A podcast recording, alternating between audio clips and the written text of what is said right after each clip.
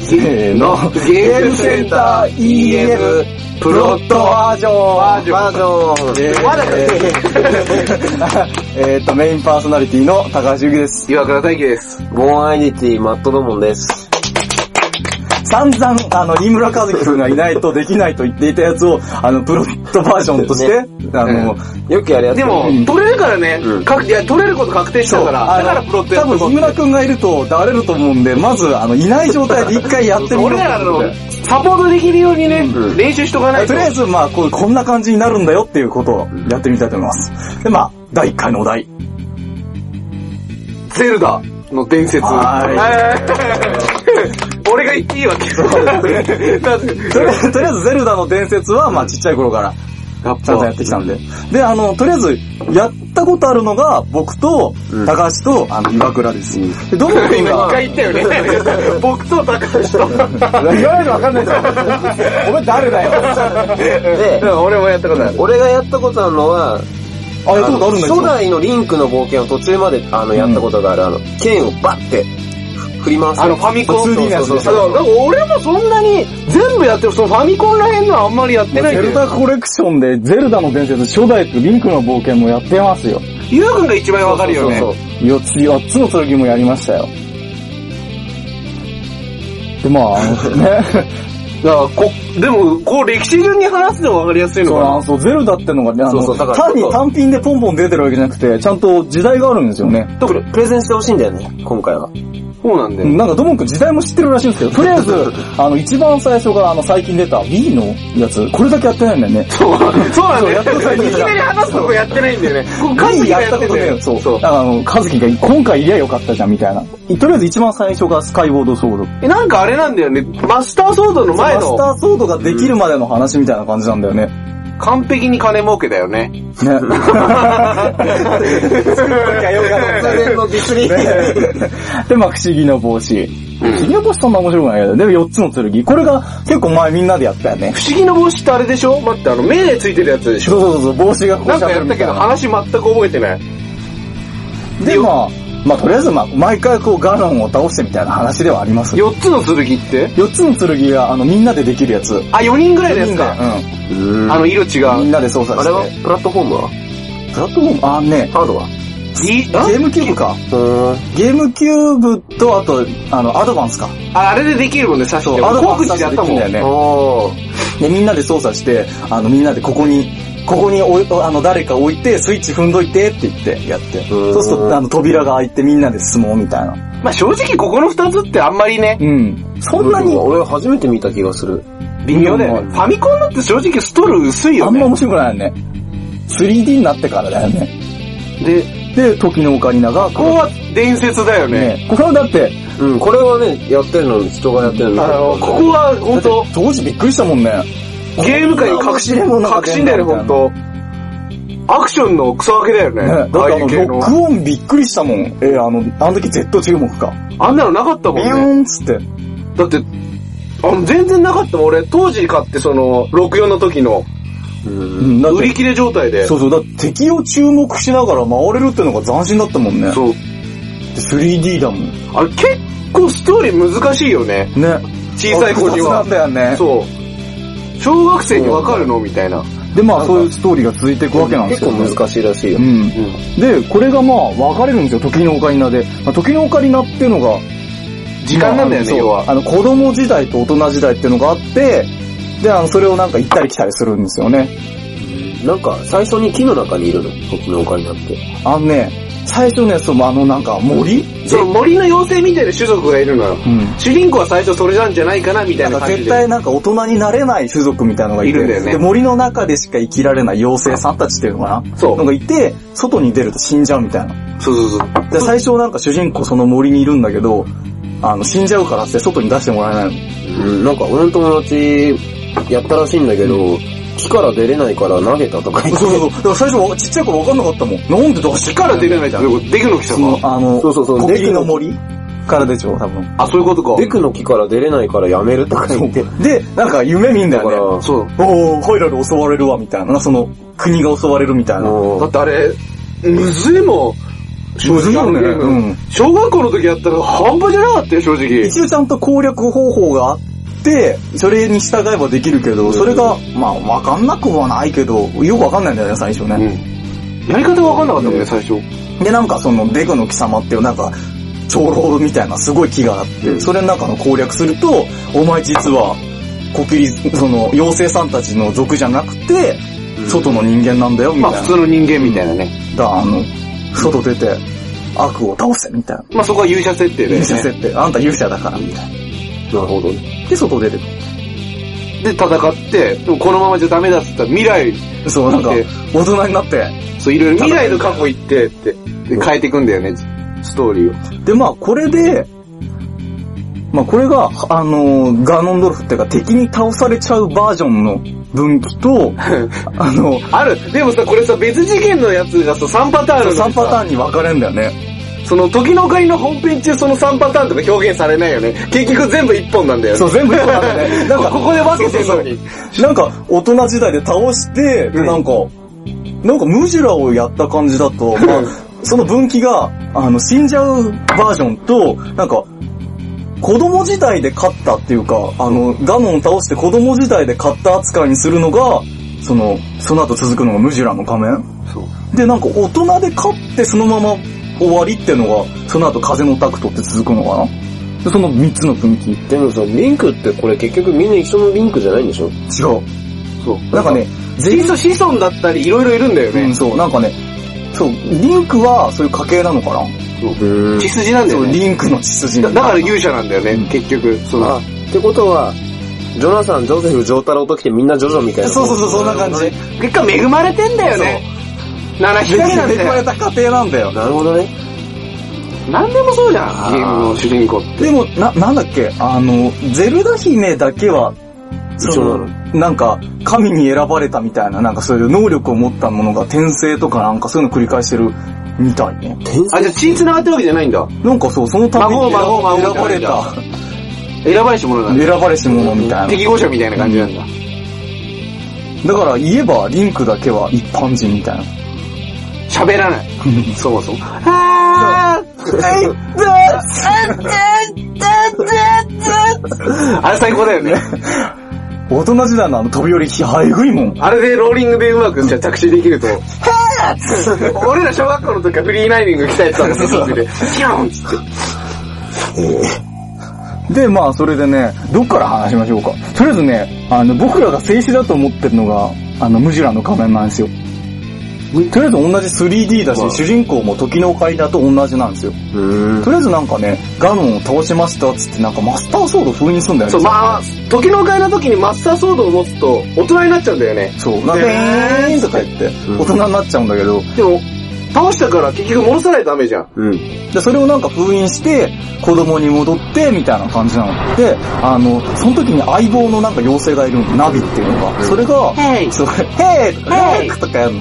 それがなんか、消えちゃうんだよね、最後。うん。で、それを探す旅に出るっていうのが、なんかムジュラの仮面。うん。で、行った先で、なんかいろいろ、なんか異異世界に迷い込んじゃうみたいな話なの。ガノンは出るのこの時ガノンは出ない。だからムムジュラの仮面。異世界のせあの話で、で、なんかムジュラの仮面っていう、なんか呪われた仮面そがう、行あかる。れた仮面。か、あの、被ったやつ、すっ飛んじゃうやつ。おかしくない面かそう、そうそう、そんな感じ。石仮面だ。なそこら辺でもパクってるかもしれないね。るほどね。それだけだようね。ん。で、なんかそれをなんか、雑魚キャラみたいのがいるんだけど、それが、おう。そのお面屋さんみたいなのから取っちゃって、で、なんか街がめちゃくちゃになるみたいな。月が落っこでも、もうもう、であも、あ、月が起こってくるのってスマブラであれだよね。あ、そうそうそうそう。四巨人が現れてえ、もう、グレートついにワールドアップしてるね。もう世界だもん。世界そうそうそう絶望。で、あの、そう、巨人を集めて、あの、月を抑えてうもんらそおううみたいそうな。そうそう。で、こっちはね、ストーリーよりね、サブストーリーが充実したゲームだよね。そうそうそう非常そうに。なんかね、うん。時間がどんどん進んでいくんだ。3日間しかないんだけど、その間に、あの、周りの人が結構困ってるの。なんか、親と、あ子供と別れちゃったとか、街があるじゃん親と別れたとか。でかい市民、うん。あ市民、街の中に市民がいっぱいいるんだけど、そのイベントが、か。そうそう、そなんう、かそれぞれにストーリーがちょっとあるの。竜が如くが対応されてたみたいな。郵便配達のお兄さんがなんか、もうし仕事を完全に龍がこことそう、そう本編にそういう全のくが関係ないからね。あれはあれが面白かったんだよね。あの、ダンスの人とかいるんだよ。なんかダンス。龍がことがさ、踊ってて、なんかその人たちがなんか踊りがちょっと違うみたいなことあって、で、そうするとなんか、外の世界散歩してるとなんか踊りのマスターみたいなのがいるの。その人とこうなんか話して、そのなんか仮へ面、ーお面をもらえるストーリーなんだけど、お面をもらうとなんか踊りが踊れんの い。っぱいあるよで。それを持って、その人たちのとこに行くと、その踊りを見せんだよ。うわーんとか伝説の踊りみたいな。そうすると、ヘイマスターとか言ってやるの。え、なんかね、意外と、あのゲームね、そういうイベントの発生条件がすごい難しいの。なんか、丁寧にアイコン出てるとかじゃなくて、難しそいうよなね、んか街にポツンといるのとか。あれ、ち、だから小さいことができないよよくね。わかんない。だから、なんかね、トイレとか行くと、あの、夜決まった時間になんかお化けとか出てきて、紙くれとか言って、なるほどう。ん、それを助けないとえ、いけない。紙って何本当ね、うん自分で頭使わさないの。紙なんかねえよみたい親な。切にどこにあるとかないなもん。んかあれだね、昔のテイルズみたいだね。あ、そうそう。だから良くも悪くもこう、昔のゲーム今のテイルズ、イベントがあるとさ、頭に緑の吹き出してたりとかしてしてるんださ。今のゲームって優しいもんね。ね、全親切だよね。絶対サブイベント落とさないように作られてんだよね。あ、でも、そのまあ、その後がトワイライトプリンセスってのがあるんですけど、これはこねれ、なんか聞いたことこれある。はね、クオリティが、あの、画質的な面で一番進化が。すっげえ綺麗になった。うあ、そうそう、歴史中に言ってんのか。ん。これ Wii だよね、確か。 Wii だけど、とゲームキューブもあった、この時。おーもともとね、ゲームキューブで出るってずっと煽ってたんだけど、結局そね、全然出なくて。 Wii が出て、でもゲームキューブ版も出てんだよう。ん。そ、そっちの方がね、やりやすいよね、やコりやンすいトローラーでできるから。しかもね、ゲームキューブ版の方が左利きなんだよ。あの、歴代ゼルダのリンクの主人公って左利きなんだよね。あ、なんか違うのか。そう、勇者の印みたいなのが左手に出んだよね。だから基本的に左利きなんだ勇け者どの、し、ひ勇者の印うん、トライフォースのね、勇気の印っていうのか。うん。 Z なのか。 そ、それがあって。そうそう、あるんだよ。ダサいんだよね、コントローラーが Wii でやるそう。からで、。Wii になるとね、世界が反転するんだよ。左右逆転なんの。うーん。で、右左逆になって、だから、リンクが右利きになってんだよね、確か。なんで反転するのあの、同じものにしちゃうといけないってことなのかな。違いつけたかったんでしょ。俺、俺らゲームキューブ版だよね、やったそのう、。ゲームキューブ版。えだからね、感じ的にはゲームキューブの方が正当っちゃ正当なのかな。楽しいよね。うん。ー、なんかマルチプラットフォームにしちゃいけない、なんかはあったのかね。多分、両方やってくださいみたいな感じじゃないのかね好。きな人が両方やりたいですうよ。ん。こすることするね。まずいよ。まあ、ここれは、うん、微妙だよね。これ、面白かったけ面ど白、い。すごい、あの、スストーリーもちゃんとしてて、最後感動するようにもうまくできてるし、まあこれが一応なんかね、そのまんまムジラの後、ムジラの後がないんですよね。その後、ナビを見つけらんないんですよね。行っちゃうとバ。ランス取れてたよねうん、ゲームの中で一なん番。か相棒を見つけらんなくて、そのまま、要は、100年後ムジラの仮面っていうか、時のオカリナからか、100年後の世界みたいな。じゃあリンクは違うリンクなのこれは。もう違う違うになってる。なんか変な民族みたいなとそこうね、そう、変な村のとこに住んでる。の農家っていうか、あの、うん牧場の変なお兄さんみたいな。で、なんか、その後もう一個あるけど。何これ俺知らないんだけど。あ、これ4つの剣プラスだよ。まあ同じ。うんええ、これの、え、これの後なのそれは。あ、これ知らなかった。4つの剣プラスってのが、トワイライトプリンセスの後なんだ。これ知らなかったわ。へ知らない。え、これ意外だった。4つの剣プラスもやったことあるけど、うーん。これうざいんだよ。なんかね、あんまりほっとくとね、なんかね、時間制限かなんか来んのかな明日あんまはっきり覚えてないけど。時間制限があるゲームってね、うん。ピクミン。なんかねうざいんピクミンはもう時間制限あっだた。なあれはやあ、だ。ひ時間に追われるの嫌だ。やだよね。うん。で、ムジュラすっげえ面白いんだけど、あの、だんだん月が落っこってくるの。あ、そうだようんね。時間変えないそう、と。なんかね、どんどんねめっちゃくちゃグロい、あの、スマブラで見たことあるの、めちゃくちゃグロいんだよ。なんであんな顔してんだろうね。それがどんどん落っこってくるの。うんで、あ の、時間が迫ってくるとさ、グロいよね。月が迫ってるから揺れるの世界が。ゴーゴーゴーゴーとか言って。で、ちっちゃい頃超怖い の。やめてよっつって。 あれだよね。なんだっけあの、仮面かぶってさ、デグの木とかあったじゃん。デグの、あれなんだっけデグナッツだっけデグの木だっけ、あれ最初のやつだよね。うー怖いよとか言って。演出もエグかったし、なんか怖かった。あ今のゲームとはなんか違う感じがあるね。うん。でもなんかね、トワイライトプリンセスはね、時のオカリナリメイクみたいな感じだった。ぶっちゃけ。面白かったけど。良くも悪くも、今までの正当ゼロみたいな。ガノンはあのね、あガノン、ガノン。ガノンこれは取られ、トワイライトプリンセスは別の敵が出てきてる設定なんだ、一応。こあ、トワイライトのガノンはかっこよかったね。一番かっこよかった。なんかね、なんだっけえ敵の名前忘れちゃった。なんかね、変な悪のなんか敵がいるんだけど、ボスが。そいつが本当のボスじゃなくて、裏に本当はガノンドルフがいたんだよ。あー復活してましたみたいな。で、結局ガノンドルフと戦うんだけど。でもね、やっぱマリオと同じクッパ的ポジションにさせられてるよね、ガノンもね、やっぱね。ガノンもでもね、このね、ラストの戦いがすっげえ、あの、歴代で多分一番かっこいい。かっこいいよね。難しくはないけどね、別に。 3連戦なんかね、うん演出がやっぱ上手になってかっこよかった。最初なんか、ゼルダ姫に取り付いちゃうんだよ。ガノンが。で、ウェーンとかでゼルダ姫と戦うんだけど、その後なんかね、ガノンドーフってのが、イノシシな化け物なんだっけあ、そうなのあー、だってあれで出るよね。スマブラのあ、出てさる。最後のなんたらで、イあノシシになるるね。なよんか、ハードモードかなんかやると出てくる。うんうん。なんか、マスターハンドと戦うじゃん。うん。あれのなんか別バージョンで、ガノンドロフのね、へえ。怪獣バージョン覚えてないで戦えるんだよ。確か。で、なんかその携帯とも戦えるし。で、最後ね、一騎打ちなの。うんなんかね、フィールドがなんか、あ、じゃあ、4、四連戦か。その後に馬に乗って戦えんの。あ、そうそうそうそう、あれ面白かったよそうね。ガノンも馬に乗ってて、自分も馬に乗ってて、馬に乗りながら騎乗で戦えんの。うん。で、倒すと最後なんかね、変な、ガチンコすごいガチンコ。狭いとこで。そう。円形のガチンコバ結ト局ル。ガチンコにならメなタい。ギアじゃん。すっげえ面白かった、あれ。うわ、決闘だ、出たっつって。それ面白かった。だからラストの演出すごい面白かった。で、まあなんか、その後、出たのが風のタクト。だこれね。は違う歴史なんだ。うん。これがなんかね、よくわかんないけどね、大人時代のまんま終わったっていう。その、時のオカリナで大人時代買って、そのまんま。まず、で、なんか海に沈没したんだよね。ハイラルが滅んじゃうんですよ。そう。で、なんだっこれあけれだよね、猫目だよね。そう、キャラクそうそうキャラクターデザインが一新された。あの、トゥーンリンクでそう、。ここら辺からだんだんやらなくなってきたっていう。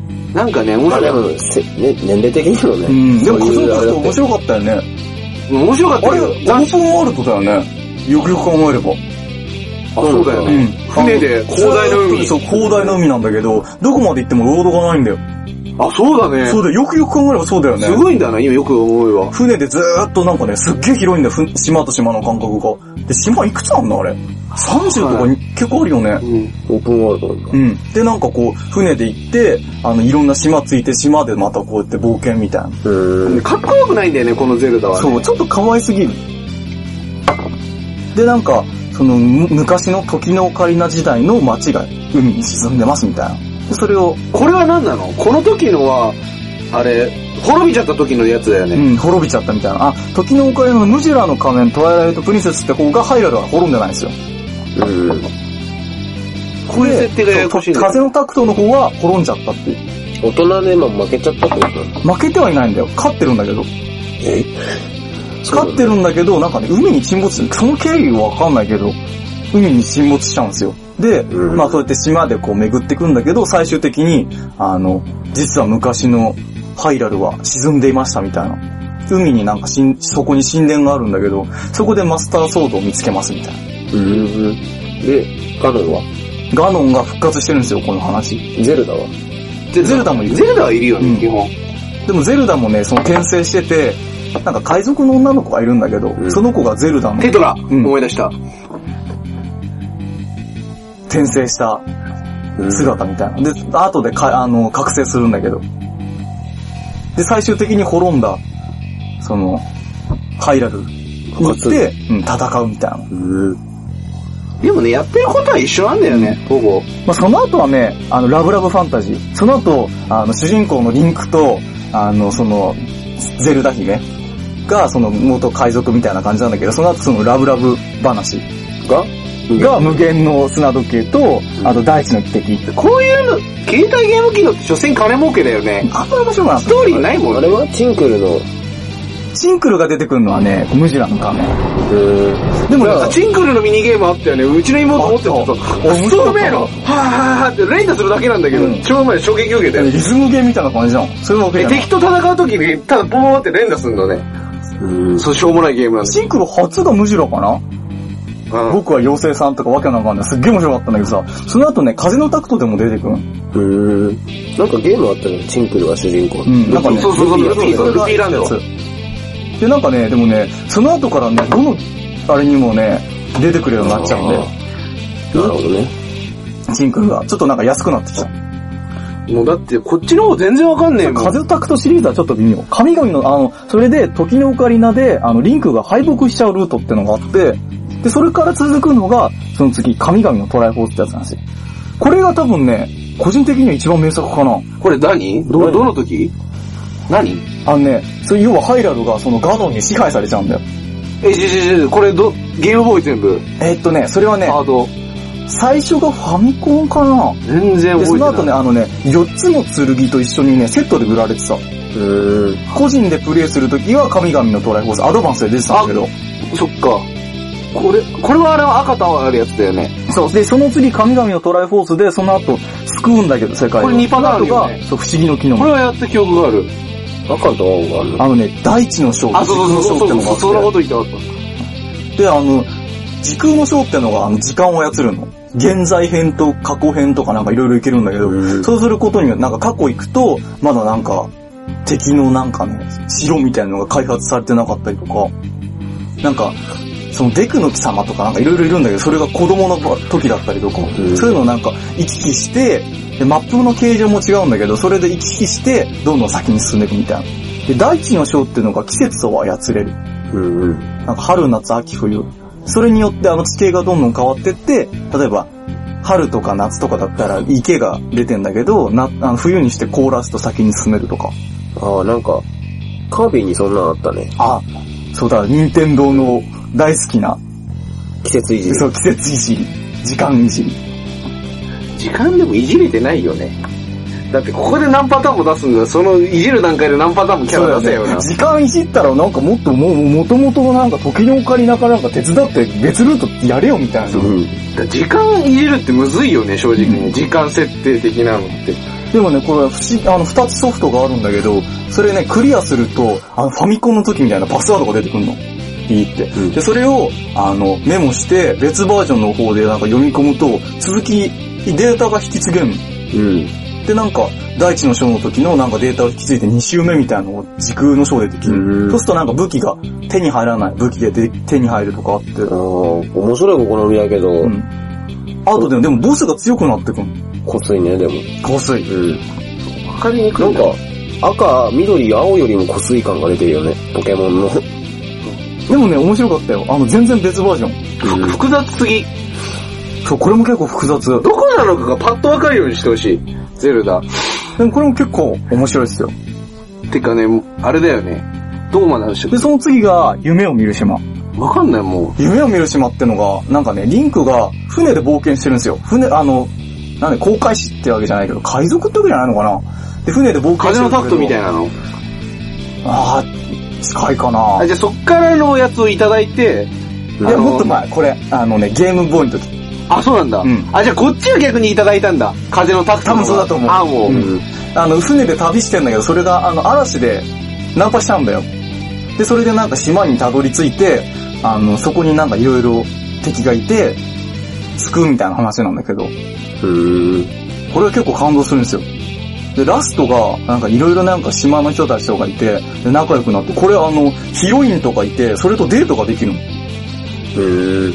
で、ゼルダじゃないのゼルダじゃない。なんか別の女の子なんだけど、これゼルダ出てこない。敵もガノンじゃない。でもあれだよね、ゲームボーイだからね。あんまりね。ちょっとちょっとね、切ない。で、なんか楽しむんだけど、最終的になんか、これが夢の島なんですよ、要はタイトル通り。うん。で、敵を倒すと、なんか、夢落ちなのそう、夢落ちなの。なんか、その夢を見る怪物みたいな、なんかね、クジラっていうか鳥みたいな変なのいるんだけど、そいつが、あの、夢を見てた、夢見てた世界みたいな感じで、で、最終的に終わっちゃうんだけど、で、リンクがその、ナンパして、船に漂ってたんだけど、あの、な海に漂ってたんだけど、その時のなんか見てた夢でしたみたいな。ちょっと儚い。うん。なんか怖いね。うん、ちょっとなんか儚い。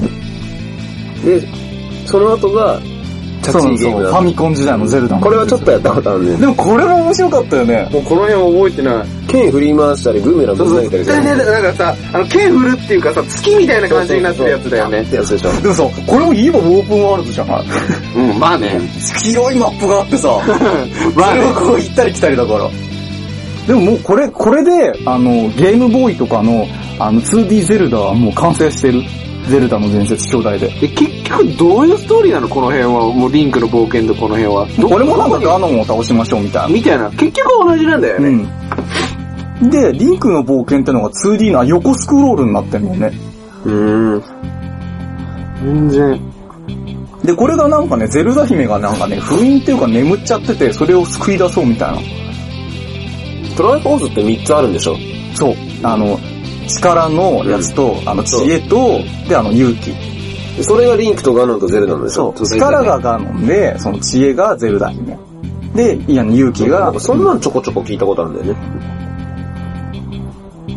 やっぱ、あれだよね、ゼルダと言ったら、アイテムですよ。豊富な。ああ。めちゃくちゃ豊富なんですよ。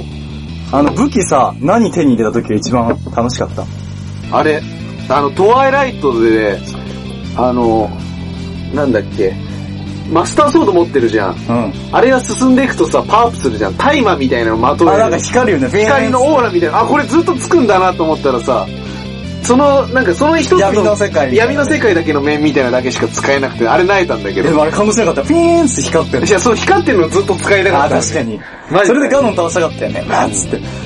あと、ロングフックとか、フックショット。あれ手に入れた時感動しない。うん。どの歴代あれだけど、ピーンってかえーっつって、ビャンって飛んでくるじゃん。そう。あれすっごい感動すあるれ。は面白かったね。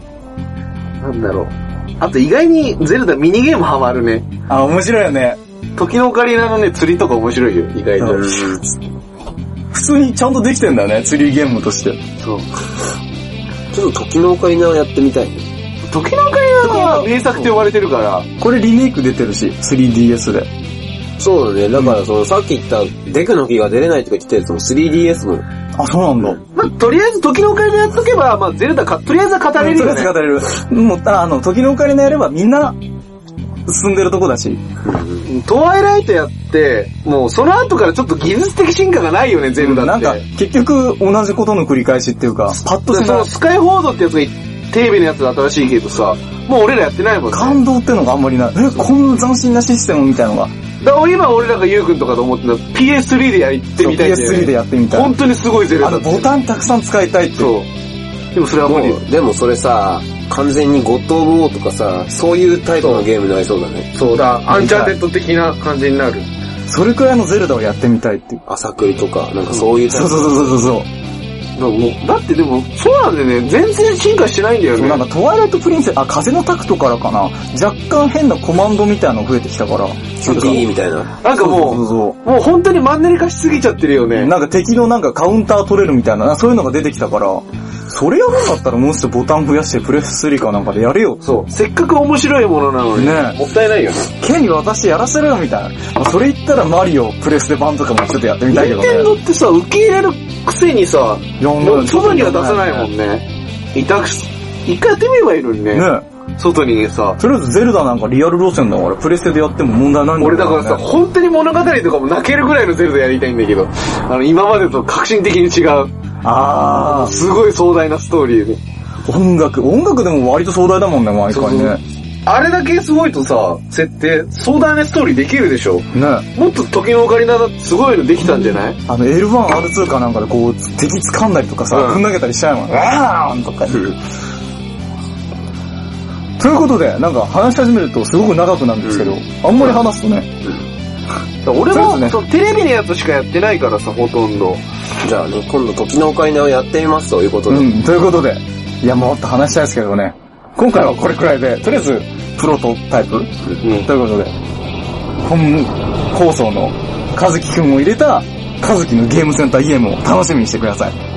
それでは、ありがとうございました。ありがとうございました。